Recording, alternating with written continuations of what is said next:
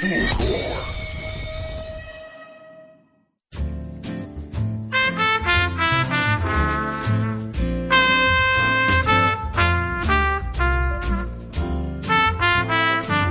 hey, hey, hey, amigos, bienvenidos a un nuevo capítulo, un nuevo episodio de Hablemos de Weed.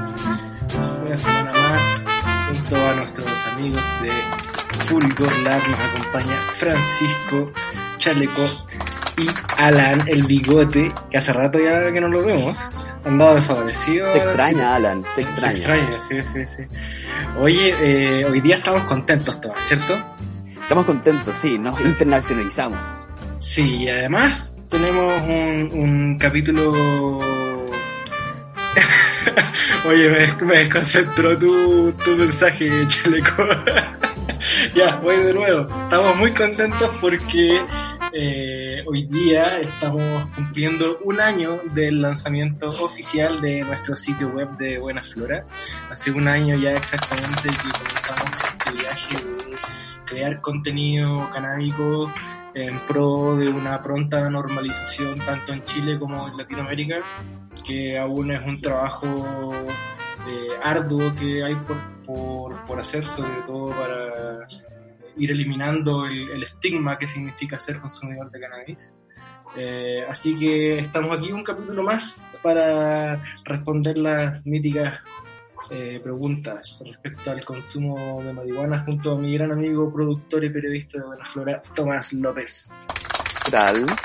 ¿Cómo estás, Nacho? Súper bien. Bien, bueno, yo también. Hoy, eh, desde Santiago, sí, frío Santiago nuevamente, estamos haciendo este treceavo capítulo de Hablemos de WIT y sí, eh, importante lo que tú decías, desde que en Chile eh, estamos abogando recién por la despenalización, así que estamos nos falta, eh, nos falta camino, nos falta educación, nos falta demasiado y eh, nosotros estamos intentando aportar nuestro granito de arena a la normalización, a la desmitificación, a que ya basta de pensar, basta de prejuicios, basta de, basta de creencias que son del siglo pasado y mucho más. Oye, y sí, súper contentos porque tenemos capítulo internacional hoy. Eh, nos vestimos de gala, nos vestimos de gala. Nacho se duchó hoy día. Eh, ¿Cómo, y tenemos. sí, te, te, conozco, te conozco. y tenemos un capítulo súper entretenido. Vamos a hablar. Eh, no voy a dar tanta vuelta ahí. Vamos a, vamos a presentar de inmediato a Valerie Lolet. Estamos con Valerie Lolet, que es parte del equipo y creadora de The Plant Department, de Plan Dev, está bien dicho, ¿sí? Hola, gracias. Bueno, muchísimas gracias por, por tenerme acá, por la invitación y por el aniversario. Felicidades, mil felicidades por, por este trabajo increíble que están haciendo.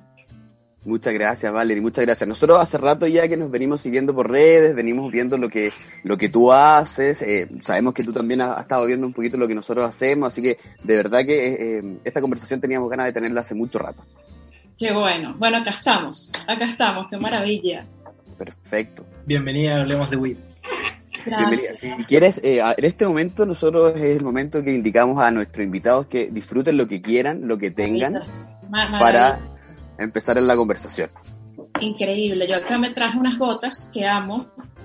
Son de CBD. Las uso muchísimo. Me fascina el sabor porque utilizan los terpenos eh, todos los terpenos nativos que tiene y es súper, termina siendo súper floral y tiene un sabor increíble, la verdad. Entonces, bueno, salud.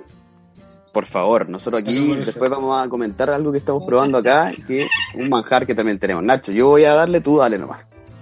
Oye, vale, para empezar, eh, queríamos ahondar un poco primero en tu lado más personal, eh, en tu relación con el cannabis y nos gustaría conocer un poco cómo, cómo nace esta, cómo conoces el cannabis, cómo llega a tu vida. Wow, bueno, la verdad es súper interesante porque como saben yo soy de Venezuela, yo nací y crecí en Caracas y pues la sociedad, como en la mayoría de los países de Latinoamérica, eh, cannabis tiene muy mala propaganda, ¿no? Y yo pues estaba súper programada a rechazarlo, no solamente cannabis, sino cualquier tipo de sustancia, ¿no? Yo estaba como muy concentrada en lo que quería que, que fuera mi carrera, eh, mi vida, disfrutar con, con mis amigos. Pero ¿Es mal visto el consumidor de cannabis en Venezuela? Bueno, o sea, pasa que sí está mal visto, obviamente sí, está muy mal visto, pero siempre hay gente consumiendo, consumiendo cannabis. Entonces, eh, a los 22 ya yo tenía varios amigos que, estaban fumando, que fumaban eh, regularmente. Y pues en algún momento decidí, ok, yo, yo quiero probar esto, yo quiero entender qué, qué pasa con, con esta planta, ¿no? Y me sucedió algo como lo clásico. Eh, al principio no, no entendía como que la sensación, el clásico no me está pegando, esto no, me siento normal. a mí no me hizo nada. A mí eso no me hace nada, a mí eso no me está haciendo nada y quizás yo soy de las personas a las que no, a las que no, no les afecta o no les da ese, ese efecto. Ya la segunda vez, pues, o sea, fue increíble, me, me cambió completamente mi percepción de la planta. Eh, algo muy gracioso, yo sentí que a mí me hacía más inteligente. Realmente que me hacía más, se los juro, o sea, sucedía que fumaba y escuchaba canciones en inglés, por supuesto, eso le pasa a mucha gente, y entendía pedazos que nunca antes había entendido, ¿no? Y dije, wow, o sea, aquí pasa algo. Eh, ya para el momento ya yo estaba saliendo de la universidad y empecé a trabajar en una agencia de publicidad y me di cuenta que creativamente podía hacer muchísimo más, o sea, escalaba mi escritura eh, como copywriter, me, me, ayudó muchísimo, me parecía fenomenal y empecé a establecer una relación con la planta desde mi percepción personal, ya no creí más en, en lo que me decían, sino en mi experiencia. Y mi experiencia estaba siendo fabulosa, la verdad, sí. ¿Qué, qué edad tenías más o menos en ese, en ese momento? Tenía 22. Todavía estamos ahí, ya, perfecto. Tenía 22 y ya, eh, digamos, esa exploración empezó siendo algo muy creativo, muy de... Eh, me gustaba fumar y escuchar música, eh, compartir con mis amigos, obviamente, eh, pero ya luego lo empecé a aplicar a, a, mi trabajo, a mi trabajo como creativa en, en esta agencia de publicidad y, y, ya luego entré en cable, en televisión por cable, en donde me sirvió todavía más, ¿no? Eh, fue algo como, sin duda, profesionalmente yo sentí la diferencia, ¿no? Me, me funcionó como una herramienta. Progresivamente empecé a entender que también tenía beneficios para mi salud, en ese momento con una visión súper eh, inocente. No entendía científicamente por qué, pero sí entendía perfecto que, por ejemplo, eh, en esos días en los que las mujeres estamos en nuestro ciclo, pues fumaba y se me quitaba todo. Era como magia, ¿no? Y ya, o sea, o tenía dolor de cabeza y fumaba un poquito, se me quitaba el dolor de cabeza. Entonces empezó a ser como esta planta mágica, que era mi secreto personal, que yo consideraba que me hacía más inteligente, eh, que mejoraba mi creatividad, que mejoraba mi capacidad para conectar con, con gente, con mi familia, con mis amigos, mi, mi humor, eh, mis niveles de energía, todo. Empecé como a enamorarme de la planta y, considerarla mi mejor amiga hasta el día de hoy. O sea, o sea sin, sin querer al final, eh, en tu día a día me imagino que tu, tu, inicio es un poco recreativo como la mayoría y, y al, al, al, momento que va pasando el tiempo y vas teniendo las experiencias te empiezas a dar cuenta de que no es solo un tema recreativo aunque tú no lo hayas estado buscando. ¿Cómo, cómo es, comienza este proceso ya de, de, empezar a entender más la planta, de que de verdad había un, un efecto terapéutico o, o medicinal detrás de todo? Bueno, la verdad es que pasaron muchos años, muchísimos años, y, y, fue su, simplemente como ir sumando layers y layers de, de, nuevas cosas que descubría que podía hacer con la planta, ¿no? Eh, tuve un viaje a Amsterdam en un momento, por supuesto. cuando entré, claro, y cuando entré así como el primer coffee shop y vi el menú gigante y empecé a leer efectos, ¿no? Como que cómo me quiero sentir. O sea, ese ahí entendí, ok, aquí hay una segmentación, aquí hay variedades, ¿no? O sea, eh, eso digamos, lo empecé a absorber toda esa información de hay usos distintos, existe índica, existe sativa. Para ese momento en el que descubrí la existencia de, de índica y sativa, me ubicaba más como una persona que le gustaba sativa, ¿no? Mucho más enérgica y como... Más extrovertida. Súper creativa y upbeat y estar como enfocada. Eh, esa experiencia de, del viaje a Amsterdam pues eh, escaló mi fascinación por la planta. De hecho recuerdo que en ese momento dije, wow, mi, mi negocio ideal podría ser tener un coffee shop, ¿no? Pero obvio, pero estando como que en, Venezuela lo veía tan difícil, ¿no? Era otra cosa. Ya luego, por trabajo, eh, voy a Los Ángeles. Yo para ese momento estaba trabajando en eh, Sony Entertainment Television para toda Latinoamérica y uno de, en una cobertura tuve que ir a, Los Ángeles eh, y en California pues ya estaba legalizada hasta cierto punto como para el uso medicinal, pero realmente todo el mundo tenía acceso y se conseguía muy fácilmente. Y bueno, allí fue también otro layer más que se agregó cuando tuve mi primer contacto fuerte con la cultura de California. Mm. Eso fue fascinante. O sea, me pareció como, ok, eh, este estado tiene una cultura increíble de cannabis, mira la gente, mira la vibra, mira toda Totalmente distinto a cualquier otro lugar del mundo. Totalmente distinto a cualquier otro lugar del mundo, porque inclusive en Ámsterdam... Eh, es restrictivo. Sí, o sea, y también ven que, que hay mucho del turista que va para hacerlo pero no realmente yo no sentí que fuese, o sea, que estuviese como tan ligado a la gente y a la cultura como en California. En California es otro nivel, ¿no? Otro nivel delicioso, o sea, tienen como una mente avanzada en, ese sentido. Entonces sumé más, ahí ya empecé a entender como, ok, hay distintos tipos de la planta y se usa así, y sí se, se legaliza, porque hasta ese momento yo estaba o sea, para mí ni siquiera existía la posibilidad. Qué increíble como uno está mm. tan programado, ¿no? Ni siquiera existía la posibilidad de que pudiera ser legal. Es como, ya yo estaba entregada a que era así y ya. Pero al verlo me llamó mucho la atención eh, y bueno, como agregué esta página a mi libro de cannabis, hasta que en el 2017, ya bueno, hace tres años atrás, eh, ya viviendo acá, yo vivo acá desde el 2014. Obviamente al llegar a vivir acá, seguí sumando conocimiento, ¿no? Pero en el 2017 eh, es cuando decido, ok, quizás yo deba considerar esto como, como algo para mi carrera, para mi vida, como un negocio.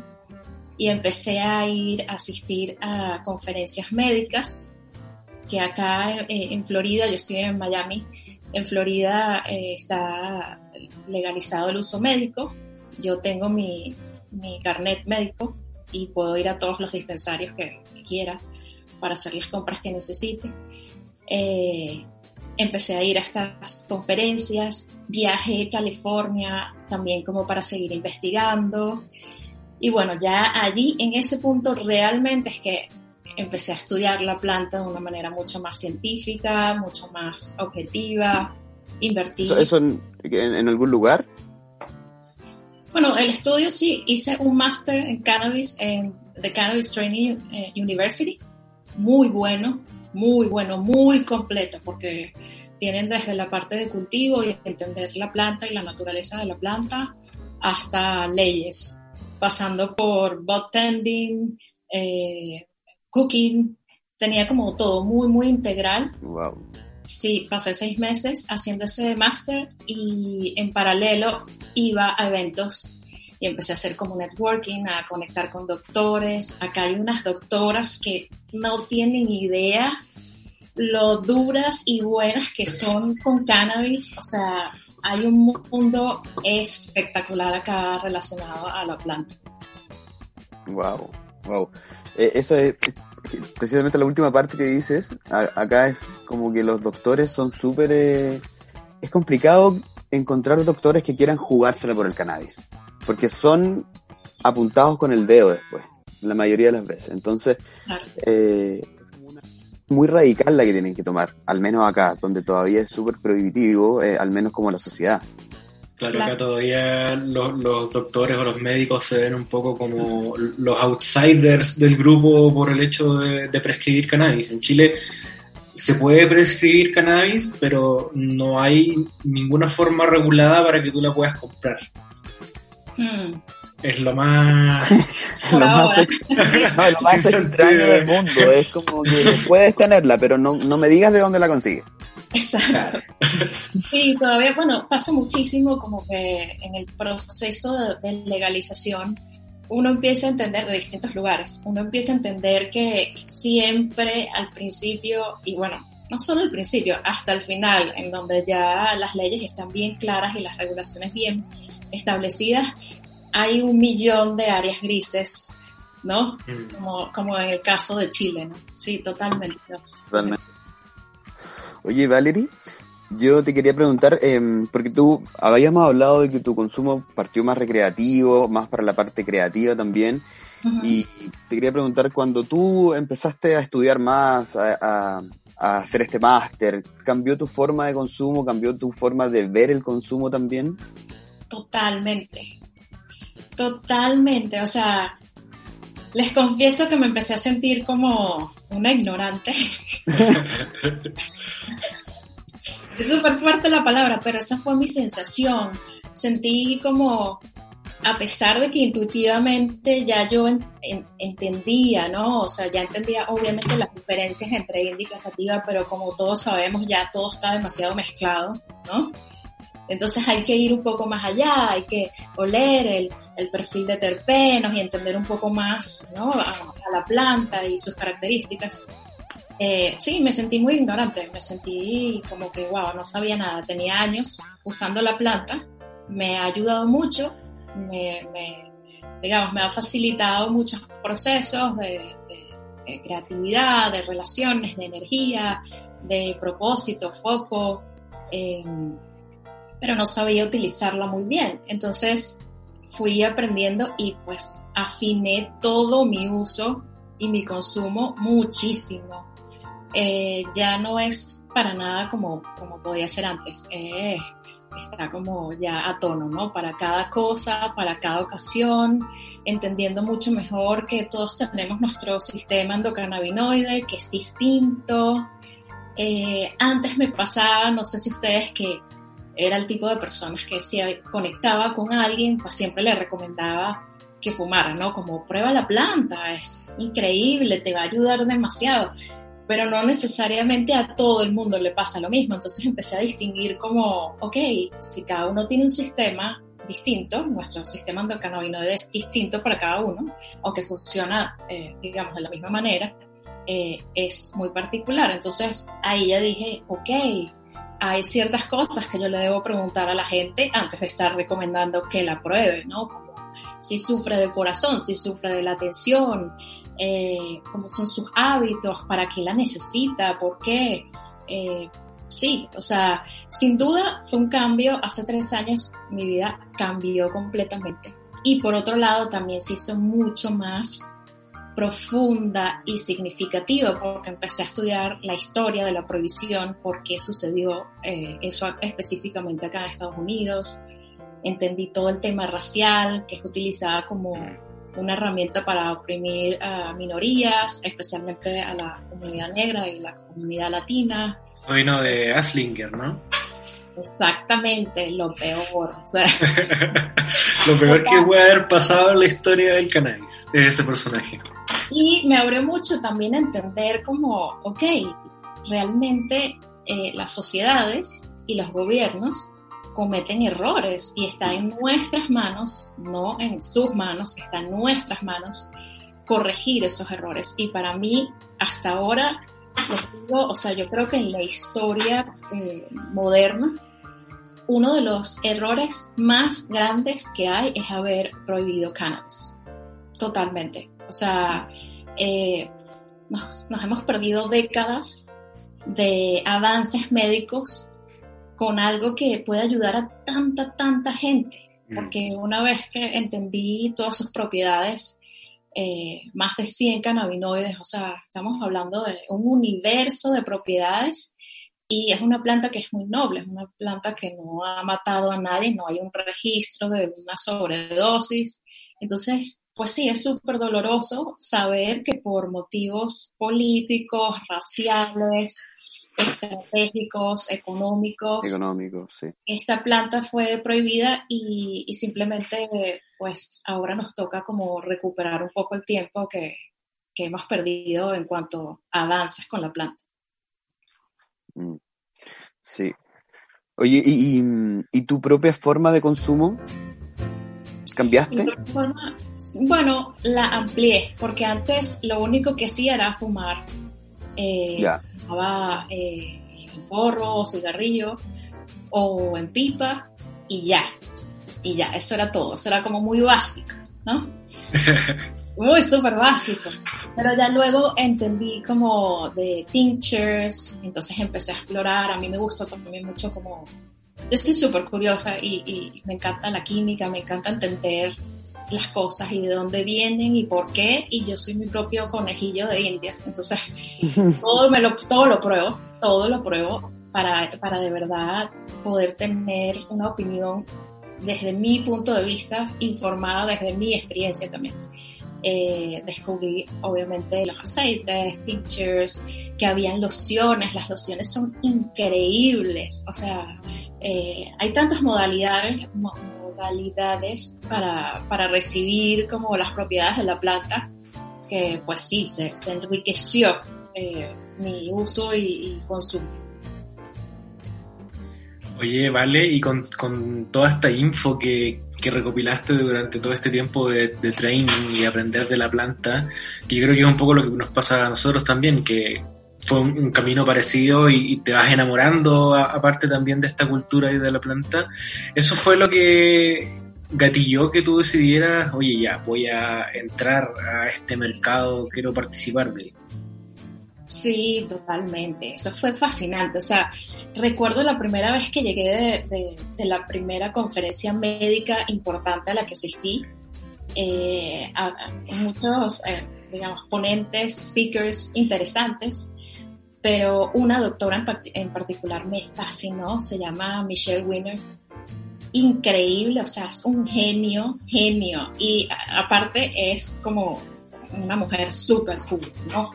súper atlética, fit, saludable, que sabe tanto, tanto que yo la vi me identifiqué de alguna manera como, y de mi edad aparte. Entonces, fue, ahí conecté. Eh, también me pasó que vi casos de, de niños con cosas muy complicadas, enfermedades, bueno, que, que, que la verdad es que es una locura que, que, eso pase, pero sucede, enfermedades muy complejas, tratándose con cannabis mejorando, ¿no?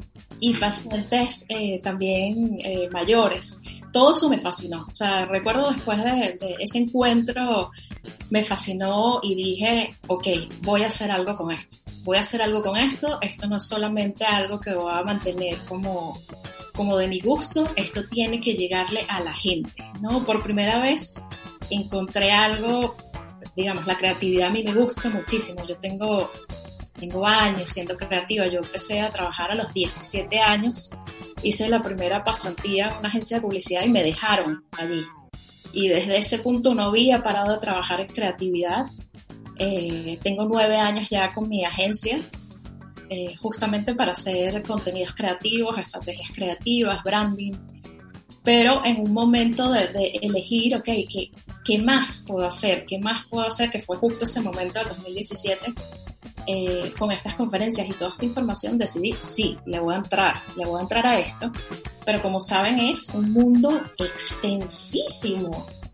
La gente no tiene idea de lo extenso no. que es, la cantidad de cosas que pasan, las copas, las conferencias, tanta gente que ya está involucrada. Entonces eh, decidí invertir todo mi, mi dinero, todos mis ahorros, inclusive el dinero que no tenía, porque ya luego como que me, me fascinó tanto tener información y comprar data para entender los mercados legales en Estados Unidos, que hasta pedí un crédito en el banco para seguir comprando data compré todo y, y, pues me senté a procesar toda esa información de los estados legales acá en Estados Unidos. Para ese momento había eh, seis o siete.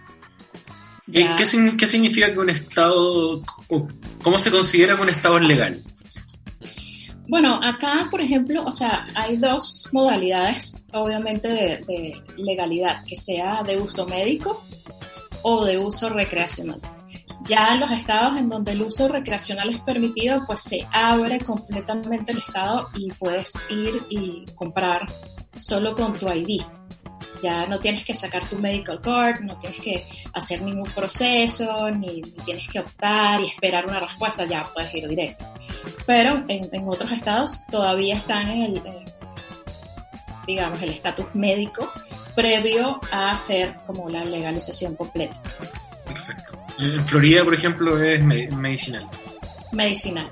Pero Florida tiene una particularidad, bueno, casi todos los estados en donde el uso es medicinal pasa esto, que es súper interesante, que es, medicinal, pero una vez que tienes la tarjeta y vas a los dispensarios, te das cuenta que a nivel de mercadeo no es tan no es como una medicina, pues hay un esfuerzo muy importante porque las marcas resalten, eh, el contenido que generan las marcas es muy bueno, eh, no, es, no es como uno se mete en el Instagram de una marca de acá y no es el Instagram de una marca de unas pastillas para el dolor de cabeza.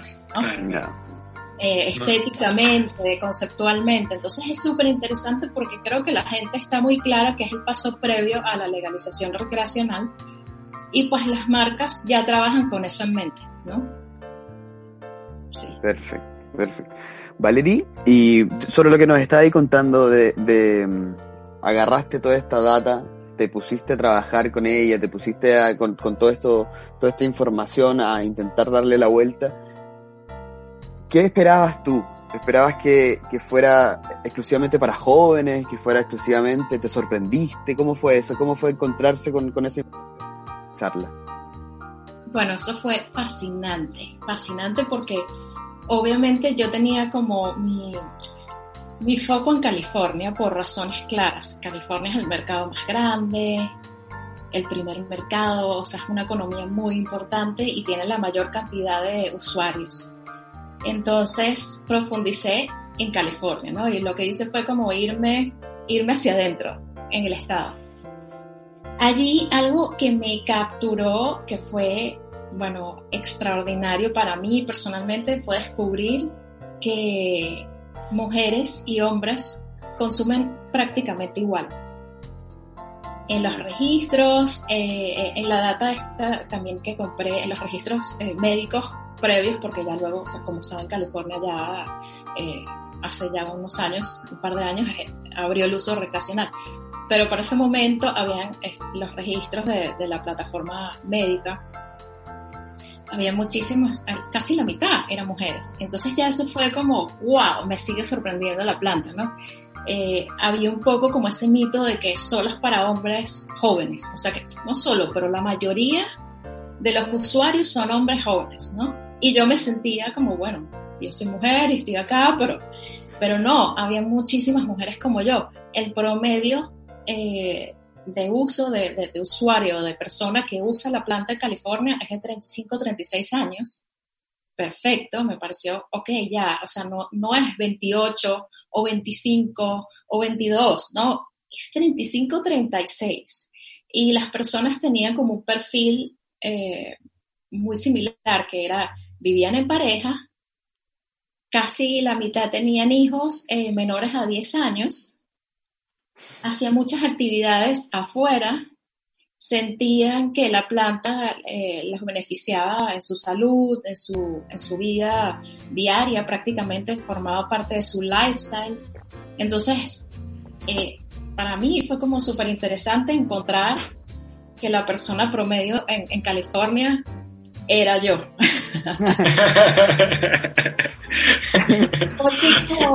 ok, confirmado, tengo que ir a vivir a California. O sea, sí, sí, sí, súper interesante, pero sobre todo les confieso que lo de las mujeres me pareció atractivo, me pareció increíble.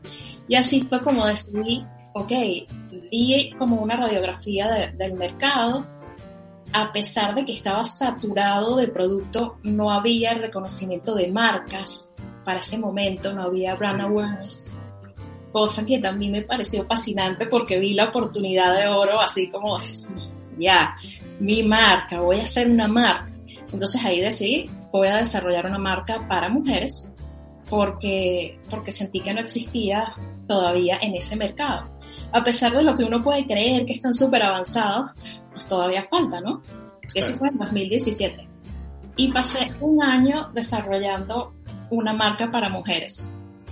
Un año completo en donde mi equipo de, mi compañía, mi equipito pequeño, pues seguía como trabajando las cosas que teníamos de, de, marcas, de generación de contenidos, pero yo estaba, estaba ahí como chequeando todo, pero dedicándome full, todos los días, todos los días de la semana, fines de semana, estaba fascinada. Y si no estaba desarrollando la marca, estaba viajando a alguna conferencia, o estaba conectando con alguien, o estaba entrevistando a un doctor.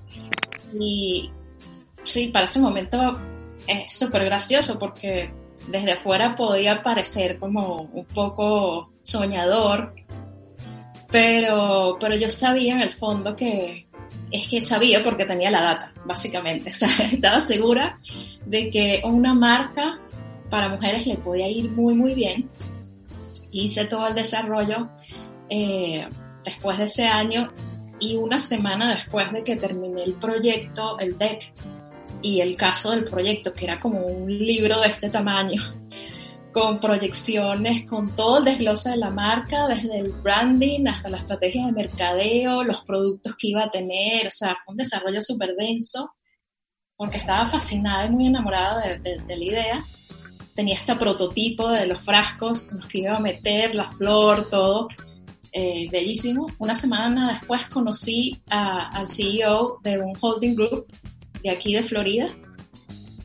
Eh, y bueno, para hacerles el cuento corto, ah, me compraron la marca. O sea, me llamó como una semana después de conocernos y me dijo, eh, quiero, quiero que, que, vengas a mi oficina. Cuando llegué a su oficina, llamó a toda la directiva, llegó un montón de gente a sentarse y me dijo, haz el pitch de tu marca. ¿Tú, sabías, ¿tú, sabías, ¿Tú no sabías que ibas a eso? No me lo dijo por, o sea, cuando me mensajeó no me lo dijo, pero para mí era como una posibilidad, ¿no? Que, que estuviese. medianamente preparada. Claro, y, y, tenía tanto tiempo, ¿no? Como procesando, que a pesar de que nunca había practicado como un pitch, ya. claro. o sea, es como cuando ya uno sabe, sabe, ¿no? Y simplemente abrí mi computadora, abrí la presentación y empecé ya. Y allí lo di, ¿no? O sea, eh, hablé de la marca y para el final de esa reunión todos estaban haciendo así. Y él dice, ok, creo que estamos todos de acuerdo que te queremos comprar tu marca y ya no se lo enseñes a nadie, no hables con nadie, firma este papel, te vamos a dar una oferta. Y, y luego ya como una semana y media después eh, pues empezó el proceso de, negociación. Yo tenía muchas ganas, la verdad, de, quedarme con un porcentaje de la marca porque, imagínense, estaba súper enamorada ¿no? Con cariño. Súper, estaba así, sí, totalmente apegada a, a, la marca y el nombre y el concepto y lo que iba a representar en las vidas de, de mujeres. O sea, les confieso que ya yo me veía así abrazando mil mujeres de nada, claro que sí. Total, total. Pero bueno, la oferta no incluía que yo me quedara con nada de, la marca. Era como comprarla ya. Eh, sí quedé como consultora, pero sin ningún tipo de, de derecho. Exacto, cero derechos ni nada. Eso fue un poco triste, la verdad, eso fue un poco amargo. Eh, pero bueno, también me sentía como súper agradecida de, que se estaba presentando una, una, oportunidad así. Y le preguntaba a mis amigos de todo tipo, ¿no? O sea, de todas partes, de todos los trabajos. Mira, me están ofreciendo esto, ¿qué crees tú? Y todos me decían, sí, claro que sí. sí, sí, o sea, fue así como todo llevó a que dijera que sí, dije que sí, me quedé como consultora eh, apoyándolos con, con, el desarrollo, pues que todavía había muchísimo trabajo por hacer. Pero sí, mi corazón se quedó un poco vacío. Y decidí en ese momento que igual yo quería tener algo, algo mío y comencé The Plan Department. Oye, déjame preguntarte una cosita antes de, de que nos cuentes sobre The Plan Department. Eh, ¿Y esta marca eh, hoy día, la que vendiste, se encuentra activa en el mercado? No, esa es otra cosa. Pero, Importante, ¿viste? Importantísima pregunta, ¿no? Genial, genial, genial. Y ahí, y ahí, pues, como que uno piensa, ok, fue una buena decisión, no fue una mala decisión, no hubiese... Creo que ahora haría las cosas distintas. O sea, creo que ahora haría como una ronda de eh, recibir ofertas y ya tomar la decisión, ¿no? No irme como que de frente con, con, lo primero, a pesar de que no puedo ser eh, malagradecida, fue una oferta muy buena. Pero sucedió que luego esta compañía, y eso es algo fascinante, bueno y malo de la industria del cannabis aquí, eh, sigue siendo muy volátil, ¿no? Y, en Norteamérica. Eh, la compañía entró en la bolsa de Canadá, se, mm. se hizo pública, entró en la bolsa de Canadá y luego vino este colapso de la bolsa, entonces obviamente empezaron como a recortar cosas y para hacer como el cuento corto, lo que hicieron fue guardar la marca y en estos momentos la marca está mm. guardada en una gaveta de alguien, ¿no? Esperando ser usada en algún momento. Total, pero por el otro lado, eh, agradezco muchísimo que no me hayan dado como parte, digamos, ownership, derechos sobre la marca, porque eso me obligó a mí a crear The Plan Department, que es totalmente mío. Entonces, en ese sentido, pues eh, me satisface, pues me llena como de alegría haber pasado por ese momento que me llevó a crear algo que hoy en día es tan maravilloso para mí. Oye, ¿y qué es The Plan Department? The Plan Department eh, inicialmente es una plataforma para educar, para ir un poco trabajando el mito, desmitificar, normalizar, eh, e informar muy clara y muy objetivamente sobre, sobre el cannabis, ¿no? Eh, tiene una tendencia a ser mucho más para mujeres porque, bueno, vengo de, venía pues de crear una marca para mujeres. Yo soy mujer, entiendo mejor a las mujeres. Entonces me pareció fascinante llevarlo hacia ese lado porque sentía que hacía falta un espacio para eso. Eh, y lo que sucedió con, con The Plan Department, eh, súper interesante, fue que inicié poco a poco como muy orgánicamente haciendo contenido. Eh, mi hermano hizo y ha hecho todas las fotografías, entonces tiene un look eh, súper super soft, así como un poquito vintage, pero no tanto. Eh, todo el contenido se ha hecho en México, que eso también es un detalle que me, me encanta compartir. Y, pues sí, o sea, comenzó como contenido, como vamos a hacer contacto con gente y empezar a, crear una pequeña comunidad. Pero progresivamente la gente que sabía que yo tenía de Plan Department me empezó a consultar, oye, ¿cómo hago para tener mi medical card en, en Florida? Eh, o gente de distintos estados, amigos, inclusive de Latinoamérica, ¿qué me recomiendas para esto? ¿Sabes que tengo que mi papá se enfermó, lamentablemente tiene esta enfermedad o esta otra, o me llegaba gente, yo sufro de migrañas, ¿habrá algo, algún componente que me pueda ayudar?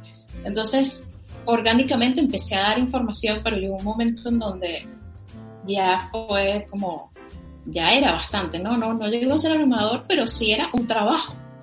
Entonces ahí dije, ¿por qué no convierto esto con todo el conocimiento que tengo en la práctica de coaching y consulting? Entonces le agregué ese servicio de Plan Department y básicamente se ha ido como volcando a eso. Ahora The Plant Department le da soporte informativo, educativo, inspiracional a, a mi práctica como, como coaching y como consultora. Entonces ayudo gente, tengo citas con personas por bienestar, para que entiendan un poco más de la planta, para guiarlos en, todo el tema de legalidad o a modo medicinal con qué doctor tienen que hablar, porque no es, no es un mundo fácil, tienes que investigar, indagar.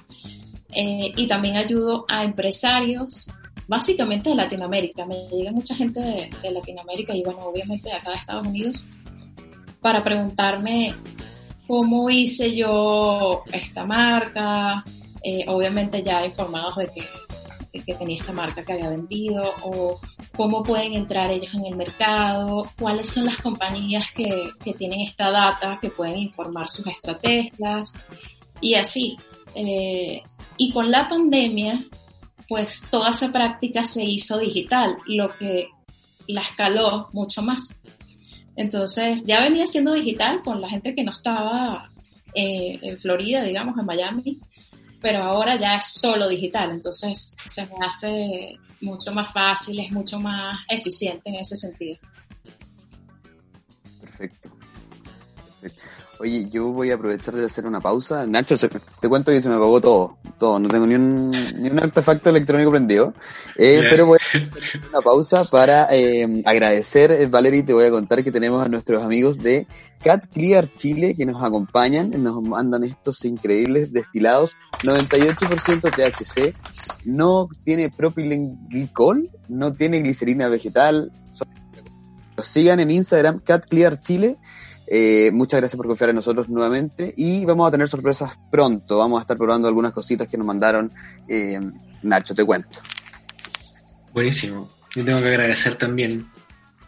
Sí, no, por favor. Me hacen, me hacen, me hacen el día más feliz. De todas maneras, de todas maneras, de todas maneras. Oye, eh, Valerie, retomando, eh, tengo que decir que para preparar esta entrevista eh, miré la entrevista que te hicieron en Defensa Propia, si no me equivoco.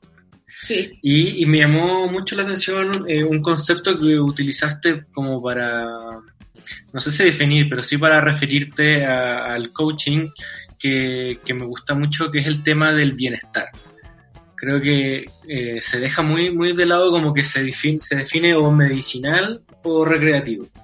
Pero me parece que el punto medio es el, el bienestar que es este, este hecho que como que nos damos cuenta de que nos hace bien sin saber que nos iba a hacer bien.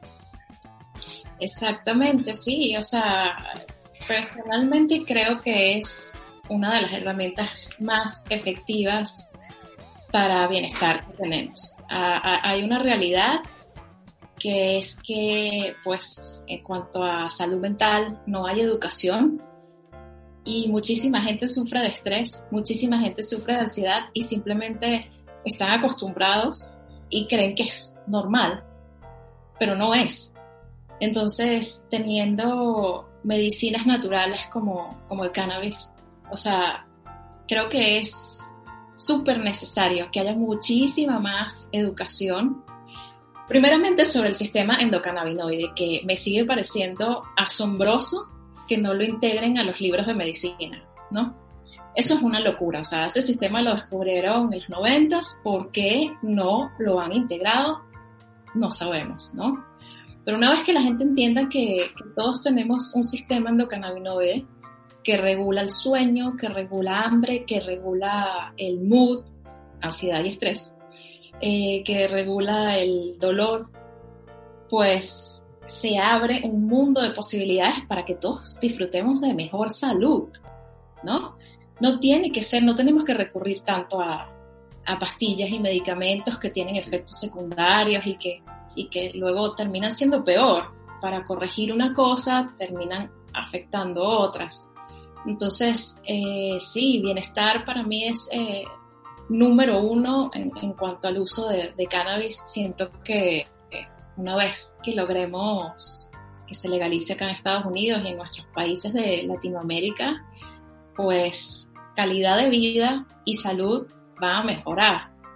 Porque no solo estamos hablando de lo que ustedes dicen, el uso médico para epilepsia, Parkinson's, Alzheimer, cáncer, apoyar con la quimioterapia en, algunos casos, detener el crecimiento de, de, tumores. O sea, todo eso, obviamente, bueno, magnífico que lo tengamos como medicina, pero realmente también puede funcionar para la mayoría que sufre de ansiedad, de estrés, de problemas de insomnio causados por la ansiedad y el estrés, ¿no? Pueden mejorar muchísimo eh, su calidad de vida con esta planta y siento que, que sí, que ese punto intermedio entre recreacional y medicinal es bienestar. Y ahí hay un encuentro en donde la gran mayoría de las personas se puede beneficiar. Eh, sobre todo, por, por, ejemplo, ahora en época de pandemia. Totalmente, totalmente. No, bueno, acá desde que comenzó la pandemia las ventas se fueron al techo y el cannabis fue nombrado como esencial, como una medicina. Entonces, eh, hay un avance, ¿no? Hay un avance y claramente hay un conocimiento de parte de más personas, porque por algo las ventas se dispararon, ¿no? O sea, todo el mundo, digamos, los que tienen el conocimiento, acudieron de una vez a la planta, a hacer sus compras de la planta por razones de bienestar, salud y, bueno, también de abastecimiento, supongo, ¿no? Con un poco el temor de que se pudieran quedar sin... Sin medicina. Sin producto. Oye, y en tu caso, por ejemplo, las consultas igual aumentaron? Totalmente. Totalmente. O sea, es otro mundo, es otro mundo, de verdad. O sea, eh, lo digo sonriendo porque es algo positivo dentro de lo negativo, que es que las consultas aumentaron porque la ansiedad y el estrés se disparó también al techo, ¿no? y la gente lo que quiere es poder navegar estas circunstancias un poco más equilibradamente, desde un lugar mm. mejor, más centrado. Entonces, pues sí. Y es fascinante como acuden hombres y mujeres, gente joven, gente mayor, de todo tipo. El cannabis es demasiado plural y eso me encanta, ¿no? Le sirve a muchísima gente. Solo tienes que estar dispuesto a, a recibirlo. Exacto, y sus componentes, pues, o sea, la gama de sus componentes es tan amplia, obviamente hablamos mucho más de, CBD y de THC, ¿no? Pero, pero sí, o sea, eh, funciona para tantas cosas y, de tantas maneras. Por ejemplo, hay gente con la que hablo de, de Latinoamérica que no tiene acceso legal a THC, pero sí pueden tener acceso a CBD. Entonces es cómo utilizan ese CBD como para nivelarse, como para modular su sistema endocannabinoide, sentirse mucho mejor y bueno, esperar o encontrar la manera ¿no? de, probar otros cannabinoides, pero al menos con el conocimiento que los ayuda a, mejorar lo suficiente como para que puedan pasar sus días eh, más tranquilos. Oye, y bajo este nuevo contexto eh, de pandemia, virus, eh, proyectando un poco el, futuro de la industria en, Estados Unidos o donde más quizás te pueda involucrar a ti, eh, ¿cómo, ¿cómo, ves tú los desafíos que podría tener el mercado? Bueno, desafíos tiene muchísimos. Para, para empezar, como acá en Estados Unidos todavía no es legal federalmente, pues no hay banca, no hay seguros, o sea, la gente que va a, comprar su medicina a un dispensario lo tiene que pagar de su bolsillo porque el seguro no le cubre esa medicina a pesar de ser considerado esencial y medicinal, no.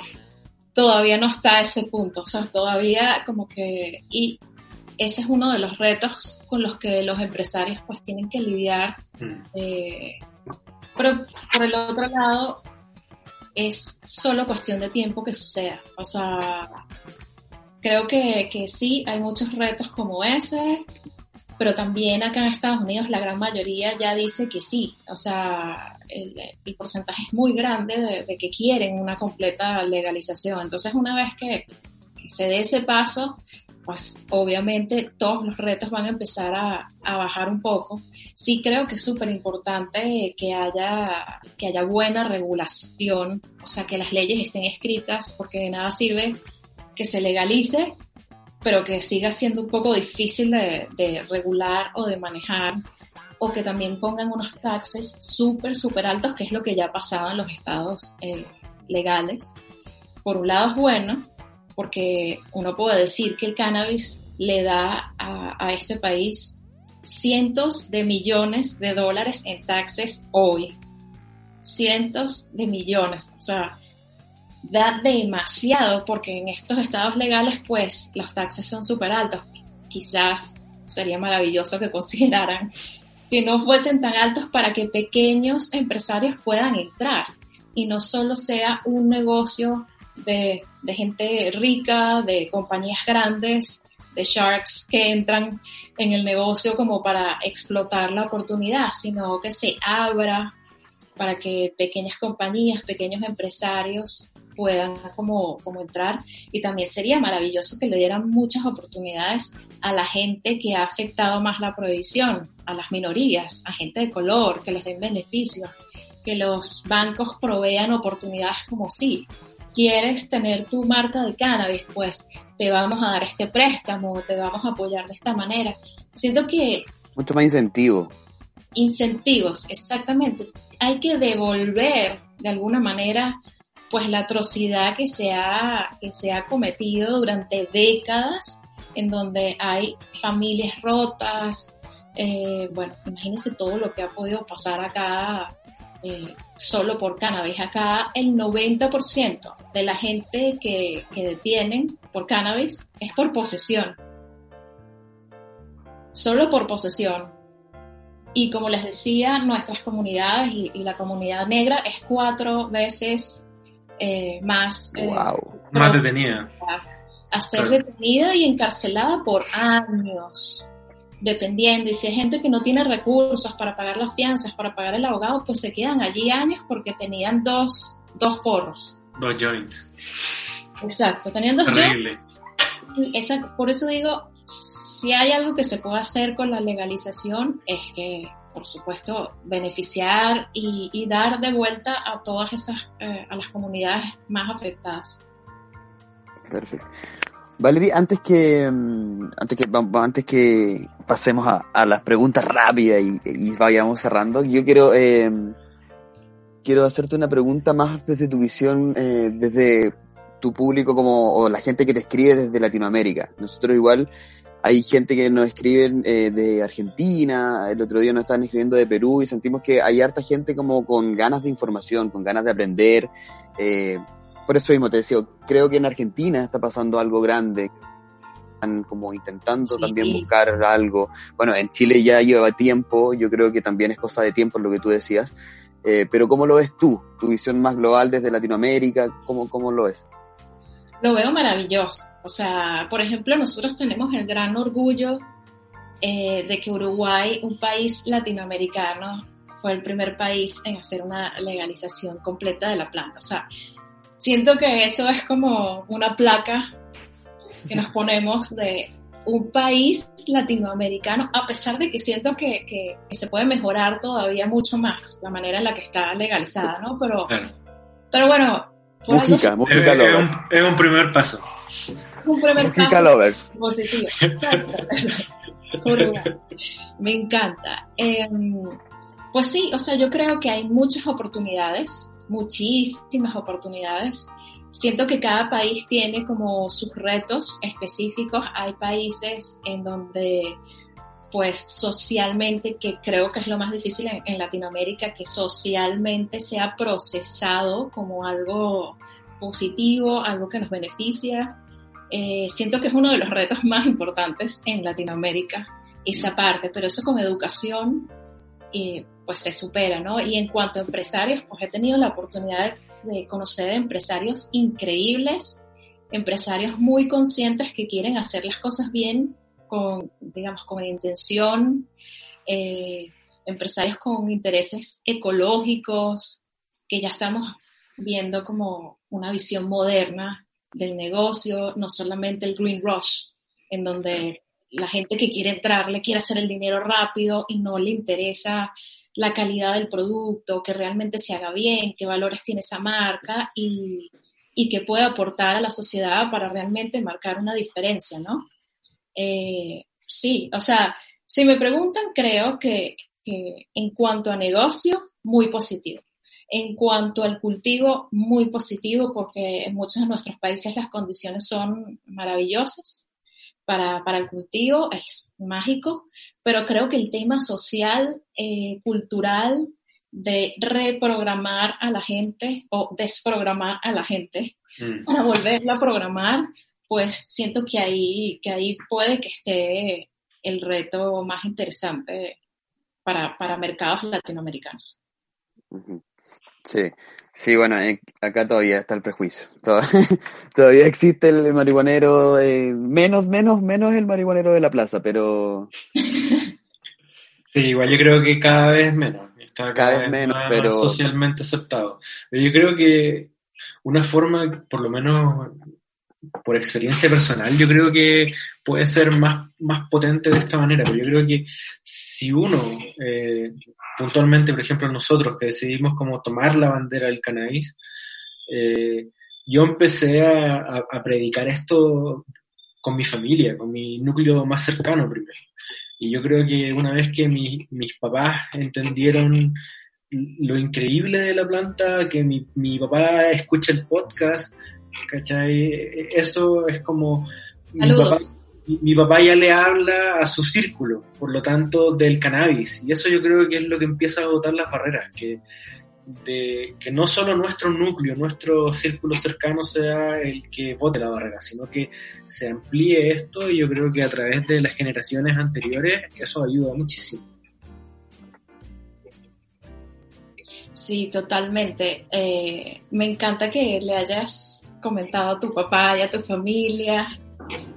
Yo también le comenté a mi papá, a mi familia y no me creían al principio. Les decía, se lo juro, o sea, recuerdo el momento en el que se lo dije a mi papá, eh, decía, no, no, porque está tan mal vista, ¿no? O sea, está como que te va a volver loco y yo trabajaba, yo pagaba mis cosas, yo me iba súper bien, o sea, no, no cumplía como con el estereotipo que él podía tener en su cabeza de una persona que, que fumara cannabis. Eh, inclusive se lo tuve que enseñar, como que yo tenía una latita en donde la tenía, se la saqué de mi bolso y que mira, aquí está. Es, verdad. Te lo juro. Y fue súper, súper nice y fue súper positivo conmigo y lo mismo eh, mi mamá. Eh, pero sí, bueno, al, momento de, contarle a mi mamá, se la conté porque mi hermano me, me descubrió la latita que le enseñé a mi mamá. y me amenazó. Hoy en día, hoy en día, él era, él era mi hermano menor, nos llevamos seis años, entonces para él era un poco como, ¿no? Shocking, muy gracioso porque hoy en día, obvio, ¿no? Él también es una persona creativa que conoce como los beneficios. Pero para ese momento era, le voy a decir a mi mamá, haciendo esto. Y yo le dije, no, le voy a decir yo misma. y fui, fue, fue, un poco decisión, un poco obligación. Un poco decisión obligada, sí, sí, sí. Pero, digamos, hoy en día mi mamá le recomienda CBD a, a sus amigas, eh, conocidas, mi mamá lo utiliza, le ha ayudado muchísimo. Eh, o sea, es algo que sí, el cambio está en nosotros, es nuestra responsabilidad extender este conocimiento, extender nuestra experiencia, porque mientras más se pueda hablar de eso, por eso amo su podcast. Mientras más se pueda hablar de esto y compartir lo que nosotros sabemos, mejor. O sea, el progreso viene con la comunicación, con la educación, la información. Eh, saber es poder. Entonces, hace falta, sí, mucha más gente que, que, pueda hacer esto, que pueda conversar, que pueda compartir y desmitificar a la planta, porque realmente es hoy en día, en mi opinión, la mejor medicina que tenemos. Estamos completamente de acuerdo. 100%. 100% de acuerdo. 100% de acuerdo. Oye, Tomás López, ¿tienes preparadas algunas preguntas rápidas para hoy? Por supuesto. O preguntas cortas, ¿cómo era que Preguntas cortas que nunca son cortas. Preguntas cortas, respuestas largas, esa era. Exacto. Exacto, sí. Eh, sí, Valerie, queremos saber un poco más de ti y tu consumo más, más, más recreativo también podríamos decirlo, ¿sí? Eh, por ejemplo, acá en Chile le dicen al, a la primera fumada en la mañana, el mañanero. El mañanero, eso, eso existe. Sí, es como universal, sí. Ah, perfecto, perfecto. ¿Tú qué mañanero para dormir? Puede ser las dos. Tu Puede preferencia. dos. El que más. Las dos. Podría ser las dos, porque ya en este nivel que tengo y también con el acceso que tengo a los productos, sabemos que no, Sí. bueno, en mi caso, Te envidiamos demasiado.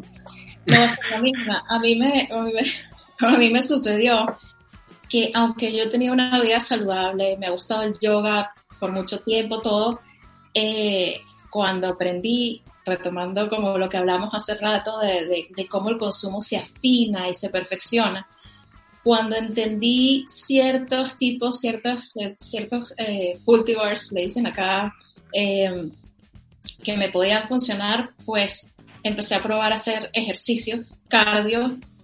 Eh, también un, un conocido, Ross Hudson, que ojalá lo puedan entrevistar un día, él es americano, pero está en Barcelona.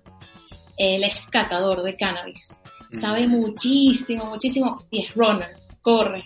Y él un Wow. día me comentó, a mí me gusta muchísimo el cannabis para correr, y me dejó esa semilla. Entonces, eh, pues el mañanero podría ser para hacer ejercicios, que todas las mañanas hago ejercicios, entonces a veces cuando no tengo la energía, utilizo el mañanero. Y Wow. al final del día o en la noche, pues ya como para relajarse, no lo hago siempre, pero en el momento en el que siento que, que lo necesito, que estoy como muy wired, muy conectada, que trabajé demasiado, pues sí, por supuesto. Bienvenido sea. Una buena idea. Perfecto. Oye, ¿y ¿cómo le llaman a, mm, al- a cuando te da mucho bajón, ganas de comer después de fumar? Monchis, Monchis. Sí. Perfecto. Oye, ¿qué ¿Cuál es, cuál es, cuál es tu monchis ¿Cuál- favorito? Sí, pero primero, ¿salado o dulce? Dulce. Sí, sí.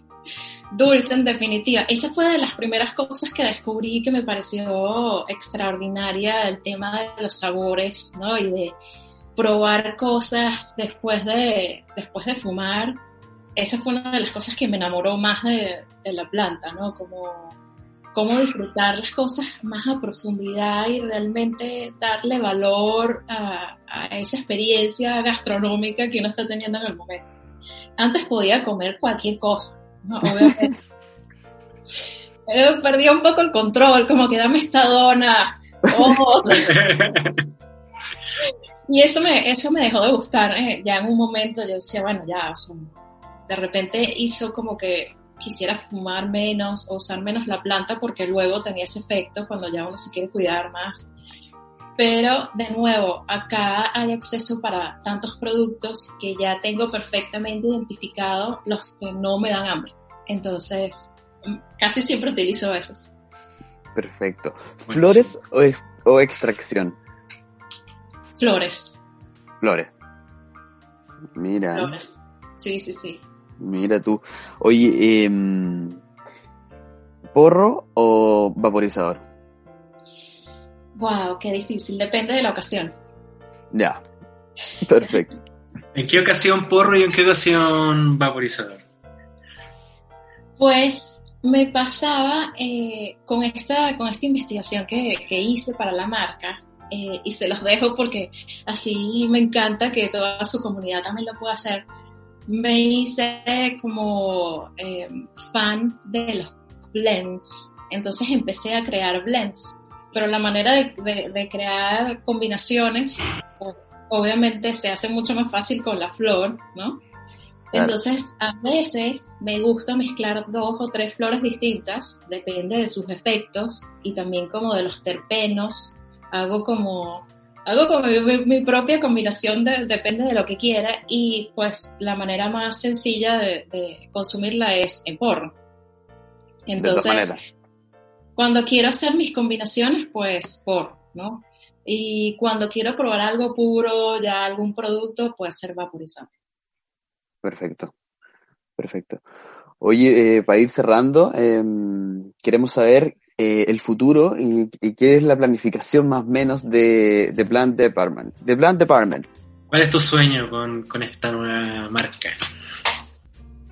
Wow, The Plant Department. El otro día me hicieron esa pregunta y me quedé así como un poco pensando, ¿no? Realmente. Creo que lo primero, lo, lo primero es llegarle, y fue lo mismo que contesté en el momento, llegarle a todo el mundo, ¿no? O sea, yo quisiera que, que pudiera escalar a muchas más personas y pueda crecer esa comunidad, que se haga muy, muy grande, porque siento que ahí en, en la educación, desmitificación, información está la clave de todo. Eso va a marcar la diferencia. No importa cuántas marcas alucinantes se puedan crear, si el mercado no está listo y no está educado para procesar y, y usar esas marcas, de nada sirven, ¿no? Mm. De nada sirven. Entonces, creo que ahí hay un punto como súper importante, eh, pues seguir con mi práctica de, de, coaching y de consulting, que me parece súper gratificante. Cada vez que leo correos de ya puedo dormir, no siento dolor, eh, pude conectar con este doctor que está ayudando a mi papá, o sea, como que los testimonios son tan hermosos que, pues sí, quisiera que eso siguiera creciendo y creciendo y creciendo. No me cierro a volver eh, a tener una marca. Creo que, que, que, bueno, es, es algo que va a estar ahí siempre. Y con mi perfil de, de creativa, pues es algo que me llama la atención, desarrollar de nuevo una marca. Pero por ahora estoy súper feliz con, con la idea de que el proyecto crezca, que llegue a distintas partes del mundo. Lo hago en inglés y en español justamente como para, para eso, para que pueda llegar a la mayor cantidad de gente posible. Y pues sí, o sea, el futuro creo que por ahora para mí es simplemente hacer más grande esto que, que ya tengo con The Plan Department. Perfecto. Y, y, de seguro que va a ser así. Gracias, gracias. Sí, y cuando salgan más cosas también nos juntamos a conversar. Claro que sí, claro que sí. Perfecto. Valerie, nos encantó tenerte en nuestro programa, nos encantó conversar contigo, teníamos muchas ganas de hablar contigo hace tiempo. Sin querer, eh, se nos dio algo que um, hicimos un ciclo, o llevamos un ciclo entrevistando ya a mujeres bacanes, como le llamamos acá, y, es genial llegar a esta parte, a esta parte contigo, porque de verdad que está súper bueno el contenido, invitamos a todos nuestros gente que nos escucha que te siga. Vamos a dejar todas las redes de contacto por ahí escritas en las descripciones y, y de verdad que estamos encantados con tenerte acá. Bonita forma de celebrar este primer año de buenaflora.com. Qué bueno, muchísimas gracias por, por tenerme. De nuevo, gracias por el trabajo que hacen, no solamente para, para Chile, sino para toda Latinoamérica y en Estados Unidos. Los, los que hablen español, pues también lleguen a ustedes. Eh, yo llegué así los conseguí de la nada. Y, y de verdad que, que es súper importante, tiene un valor increíble, así que gracias por tenerme y gracias por hacer todo lo que hacen. Y les deseo muchísima suerte para, para este nuevo año, su nuevo ciclo eh, con el podcast y todo, todo lo que están haciendo. Perfecto. Muchas gracias, Valerie. Y ahí, bueno, nosotros agradecemos tu tiempo, que hayas querido conversar con nosotros y, y nada, yo sé que nuestro eh, usuarios van a agradecer este capítulo porque ha estado muy entretenido y una información también muy valiosa. Así eh, es. Oye Nacho, este y todos los capítulos están disponibles en YouTube, Spotify y Apple Podcast por si acaso. Grande maestro. Así es que vamos a estar estrenando el treceavo capítulo de Hablemos de WIT. Muchas gracias Valerie por estar con nosotros. Nos vemos la próxima semana Nacho. Muchas gracias a Fulgor Lab que nos eh, soporta eh, en muchas maneras. Muchas gracias, chiquillos, los queremos mucho. Hasta la próxima semana y. Eso fue todo. Eso fue todo. Hablemos de Wii. Muchas gracias.